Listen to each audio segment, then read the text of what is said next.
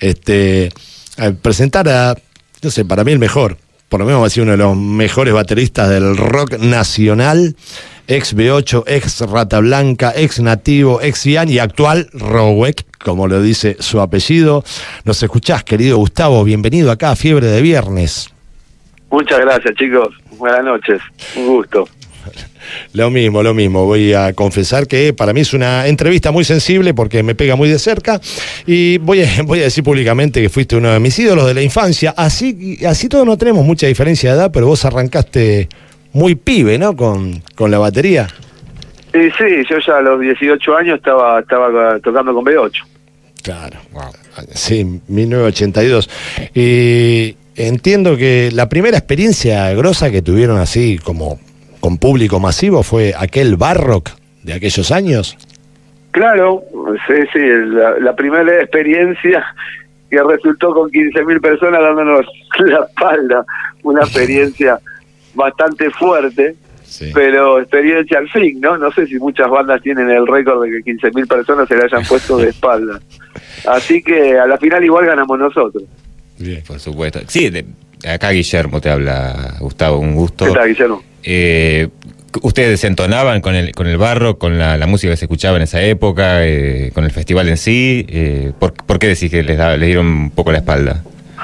No, porque fuimos con un mensaje totalmente contrario a, lo que era ese barro, que era un barro muy hippie.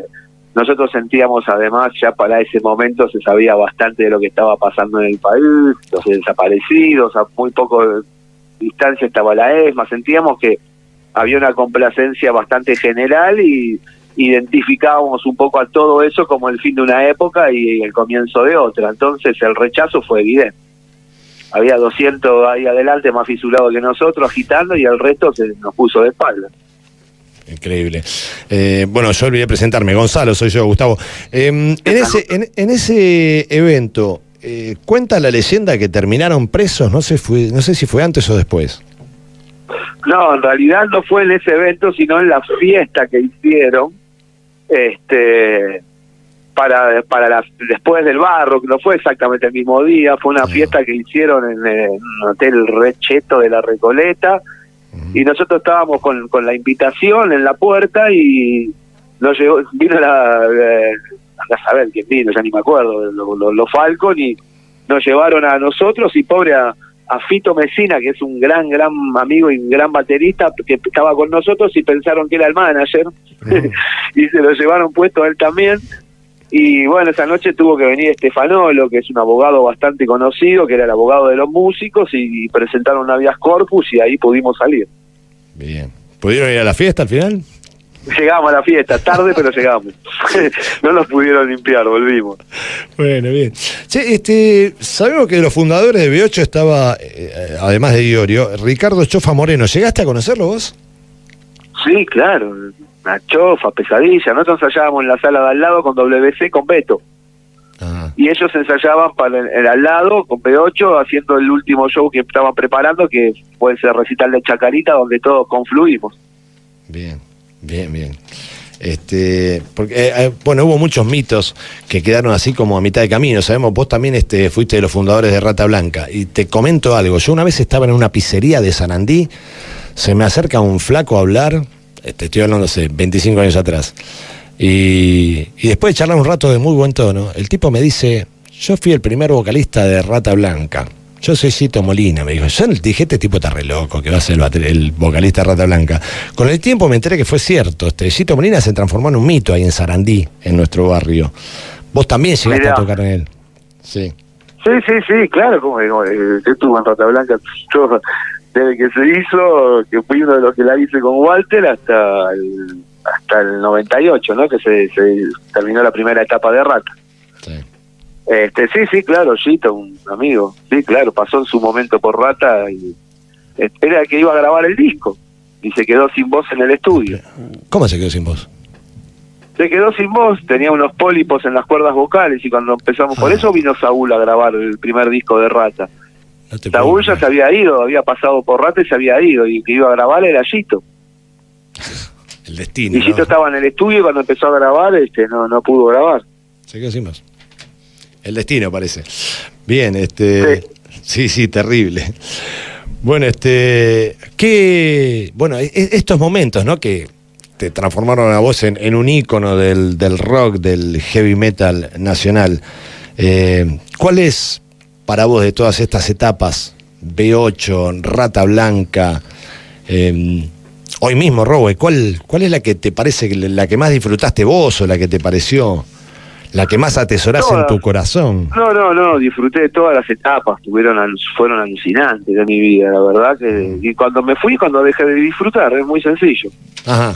Este, así que hoy no estoy solamente con Rowe, que estoy con Entre el cielo y el infierno, que es el proyecto que hicimos el disco de Rata Blanca el cielo y el infierno, que lo estamos sí. presentando con- con Mario, con Sergio, con el chino, de, de los cinco vivos, los cuatro originales, menos Walter todo. Claro. Menos, y menos- estamos menos años, tocando, sí. ahora vamos a estar bastante de gira y muy, muy, muy requerido. Y también estoy con Warpix, que es la banda tributo a Sabbath, Sí. que justamente mañana toco. A ver, a ver, pará, eh, porque justamente tenía un par de preguntas que te me adelantaste. Para mí, este, para mí, Entre el cielo y el infierno es un disco de Rata Blanca que es el que más me gusta. Sí, a mí con el primero también, ese primero y ese son los dos que más me gustan. A mí también. Es totalmente distinto, ¿no? Creo que Mario Ian ahí aplicó todo, todo. Sí, su- lo que pasa además que en ese disco, la mitad del disco es la primera vez que estamos está compuesto por nosotros, la mitad de ese disco. Entonces, claramente es un disco bastante más pesado. Sí. Sí, sí, sí, se ve, se ve más el estilo. Ha- Hablando de, de pesado y del sonido, el otro día veía un- escuchaba una, una entrevista a Adrián Taberna, el sonidista, el sonidista histórico, bueno, de ustedes también, de Soda sobre todo. De hecho, el sonidista del Entre el cielo y el infierno es Adrián es Taberna. Adrián Taberna y decía, Rata era una cosa que te, te partía la cabeza, no podías pasar por al lado del- de los bafles porque era, era, era impresionante el, el- el sonido de Rata, decía, lo mandaban a Jardín un costado porque porque le rompía a todos los demás músicos. Eh, es- era así, era una, una explosión, como, como decía Adrián. La, sí, la rata te pasaba por arriba. Sí, sí, rata estaba, sonaba como la hostia. Ensayábamos seis horas por día todos los días. Sí.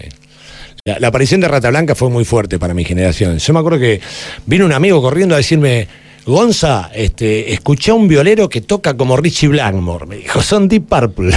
no sé si alguna vez te lo dijeron, pero esa similitud con Purple, ¿vo- ¿ustedes la sentían? sí. Sí, sí, claro. Con Purple, con Rainbow, con, con Lingui. Sí, sí, metal clásico, da full en esa época. Sí, sin duda. Che, y decime, yo te voy a confesar, yo también toqué la batería, obviamente, porque. Por eso te digo, vos eras una referencia para mí. Yo de pibe quería ser como vos, Gustavo. quería ser. Gustavo Rojo. Y empecé a tocar la batería y decir, pucha, me llevó muchos años llegar a ser mediocre. Y, y es muy difícil llegar a ser mediocre. Pero me pasaba a mí, y, y te pregunto, que había algunos temas que a mí me gustaban más tocar, ¿viste? Que decís, este tema me, me- me resulta más placentero tocar. ¿A vos te pasaba también con, con B8, con Rata o con Rowe? con lo Sí, mismo? claro. A, a todos los músicos nos pasa que hay temas que disfrutamos más que otros. ¿Cuáles? ¿Cuáles? ¿Cuáles te gustan más?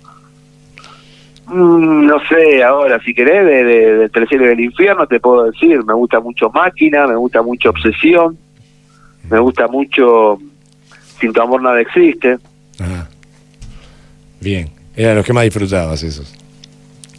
Y destrucción. Disfruto te- te pero pasa sí, con- algunos los sentís más que otros. ¿Y qué, qué te pasa cuando ves las bandas de metal de hoy que el 80%, no sé, to- tocan destrucción de cover eh, o, al- o cualquier clásico de B8 y, y siempre se dice, bueno, que B8 es, el, es el- medio el padre del, del metal y bueno, Sin vos, duda. vos formaste el metal argentino y vos formaste parte de eso. ¿Te sentís el- en medio Yo no soy muy nostálgico, es Claro. indudable que B8 es el padre del metal, eso no hay ningún tipo de duda. Es el- la banda que, que funda el heavy metal, no solamente acá, creo que en Latinoamérica. Pero realmente lo que siempre a un músico le gusta verse perpetuado con su música, ¿viste? Creo que es el sueño de todo músico. Y vos me preguntás qué quiere un músico, es perpetuarse en el tiempo con su música. Así que la verdad que tengo varios hits compuestos y que la gente los Sí, cantone, los cante, los coree, es una alegría, un orgullo. Sí, sin duda. Ahora, lógico, quedó B8 como la banda de mito y Rata Blanca como que fue la, explosi- la explosión, fue el éxito total, ¿no? Tuvo muchísimo más. Tal cual. Sí. Tal cual, tal cual, tal cual. La P8 el mito, Rata Blanca, la banda que cambia el metal hispano. Sí. La descosieron en toda Sudamérica, creo yo. Sí, en Latinoamérica y en España. Europa también. Una banda reconocida mundialmente en la música habitada en más de 14 países, disco de oro, platino, doble platino, triple, cuádruple. Una banda muy, muy... De hecho, sigue tocando. La descosieron toda.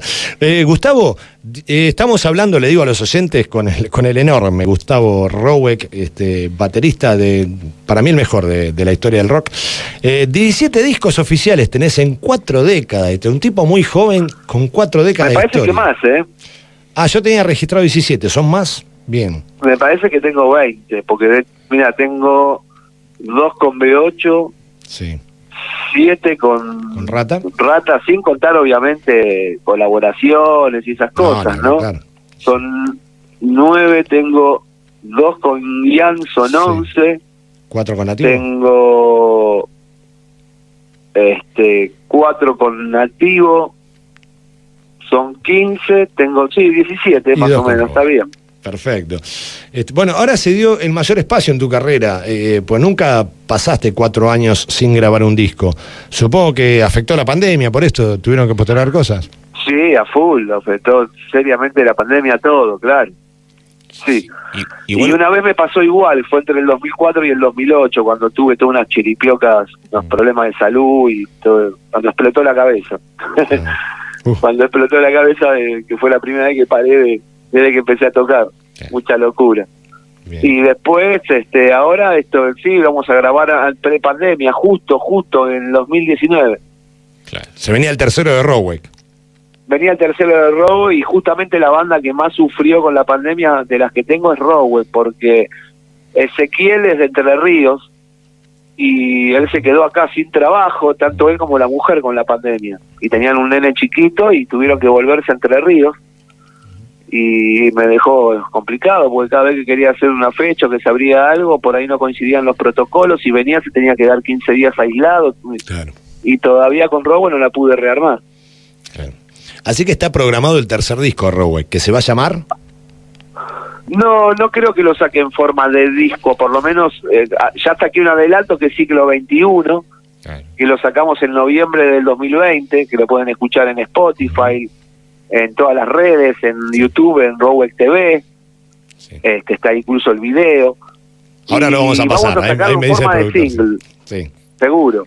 Claro, ¿cómo, cómo te llevas ahora con eso de, sacar singles y no tantos discos? Bueno, usted, ustedes tienen un estudio también, tienen... La carpa. Sí, sí, no tengo, es muy, justamente eso que por ahí es difícil para otra persona, para nosotros es muy fácil porque tenemos un estudio. Claro.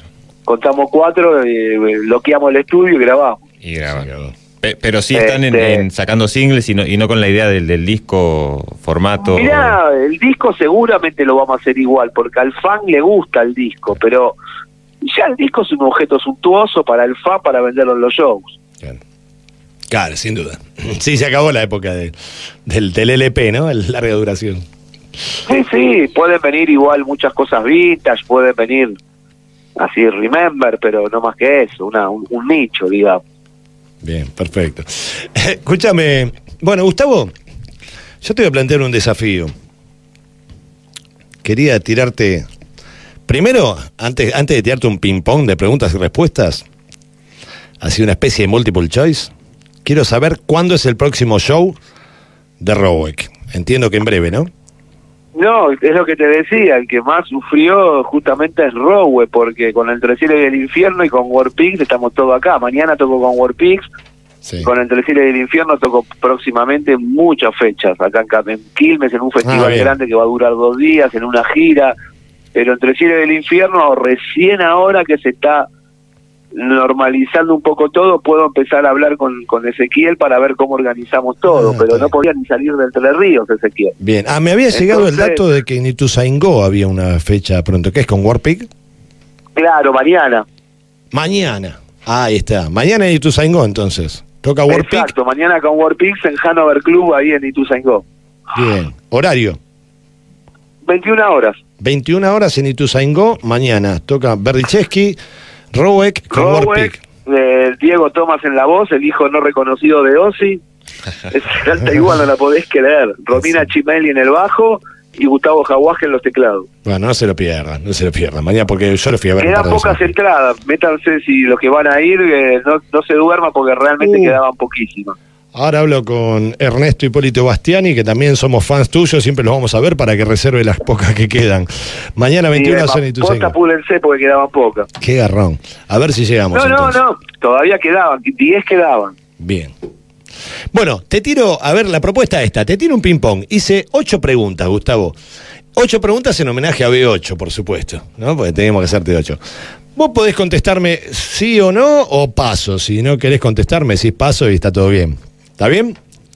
Claro. Dale, las primeras cuatro son menos comprometidas. Las últimas cuatro te digo que son un poco más duras, más intimistas. No, no te preocupes. Dale. Lo puedo llegar a soportar. Dale, arrancamos. Ping pong con Gustavo Rogue, señores, qué placer que me estoy dando. Primera pregunta, ¿Paiste o Sidgian? Paiste. Paiste, de hecho, concreté el sueño, hoy soy endorser de Paiste. Vamos. Estoy en la Sintraza Paiste, en la página oficial de Paiste, estoy ahí entre los bateristas. Espectacular. Segunda, ¿bombo o doble bombo? Estéticamente doble bombo para tocar, el bombo simple es mucho más cómodo, eh, tenés la misma presión, la misma tensión, eh, es más práctico para armar la batería.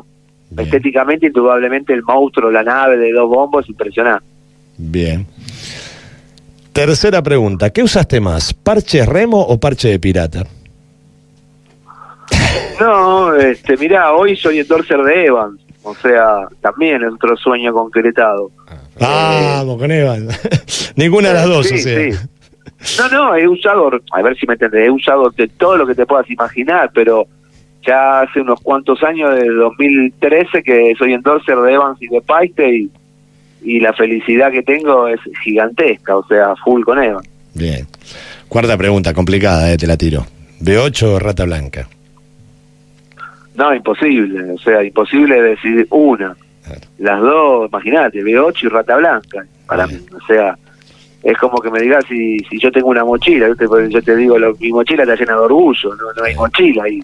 Eh, B8 y Rata Blanca. Bien. Las dos bandas que marcaron, el de las cinco que marcaron el pulso del rock en Argentina. Bueno. Ahora olvídate por un segundo que sos Gustavo Roweck. Te digo, ¿qué baterista te gusta más? ¿Gustavo Roweck o Oscar Moro?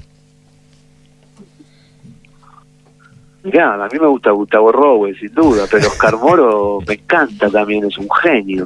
Tenía muy buena onda con Moro. Pero Claro. por una cuestión de estilos me gusta más Gustavo Rowe.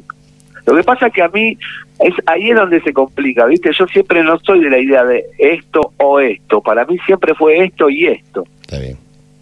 Está bien, exacto. Bueno, entonces te tiro las últimas dos. ¿Pareja abierta o pareja cerrada? Me no, refiero. pareja cerrada. Me refiero al hi-hat, le aclaro a los oyentes, al, al Charleston, esos dos platitos que... Pareja cerrada, entonces, para Gustavo Rowe, ¿te gusta más? Bien. Mirá, en realidad, si te referís a la de hi-hat, es pareja abierta. Ah. Si te referís a la otra, pareja cerrada. Lle- Llena más, llena más. Ahí se aclaró la respuesta. La última, ¿te, te quedó alguna? Dice? La última, Gustavo, y te agradecemos. Eh, es la más difícil. ¿Bochini o Rubén Paz? No, que pregunta estúpida.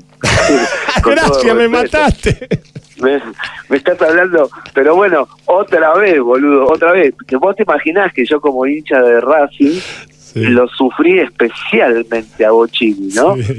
Este, Rubén Paz me estás hablando después del Diego, el, el- creo que el mejor jugador que vi jugar, Vamos. Rubén Paz. O sea, yo lo disfruté en Racing, pero a Bochini lo sufrí, pero como hincha del fútbol, alguna vez creo que habré dicho viva el fútbol. O sea, Sí. eh, yo me acuerdo de un gol que nos hizo Bochini, que de hecho el, el programa, que era el programa, suponete, el que fútbol de primera, empezaba con goles. Y ese gol estaba en el, en, en el comienzo, que era en el borde del área, que el chabón La empala. eh, la pisa, mira, mira así, y la toca por arriba al arquero Sí. al ángulo. Eh, un, un hijo de puta. Y de Rubén, me cansé de gritar goles de Rubén y de uruguayo, uruguayo y llenarme la boca de O. Los goles que le vi hacer al Rubén cada tiro libre era gol.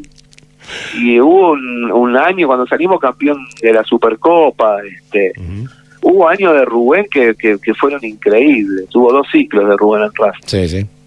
Los dos, otra vez. Por hincha Rubén, obviamente, el uruguayo eterno. sí. Y todo el Por hincha del fútbol, los dos. Tal cual. Bueno, ¿qué va a hacer este Gustavo? Todos los grandes somos de Racing, es así en este país. Ah, eso no tenga duda, to- es posta, ¿eh? No es así. Porque Racing es, es el rock, Racing es ese sentimiento, el aguante Y el barrio. y el barrio, tal cual. Buenísimo, Gustavo. eh, eternamente agradecido por esta entrevista. Te quiero mucho. Te mandamos un fuerte abrazo y en Fiebre de Viernes vamos a estar siempre atentos a todos los pasos que vaya dando la banda Rowek. ¿Sí? Muchísimas gracias, chicos, muchísimas gracias. Un gusto estar acá con ustedes, con toda la gente y ya nos vamos a estar viendo en, otros, en otras notas seguro. Dale, ojalá mañana. Chao. Muchas gracias. Dale, Mariana, me parece mejor con Warpix. Lo que quieran, apúrense que quedaban pocas. Se viene un lindo, lindo showcito, homenajeando a esos monstruos del metal. Black Sabbath. Gracias, Gustavo.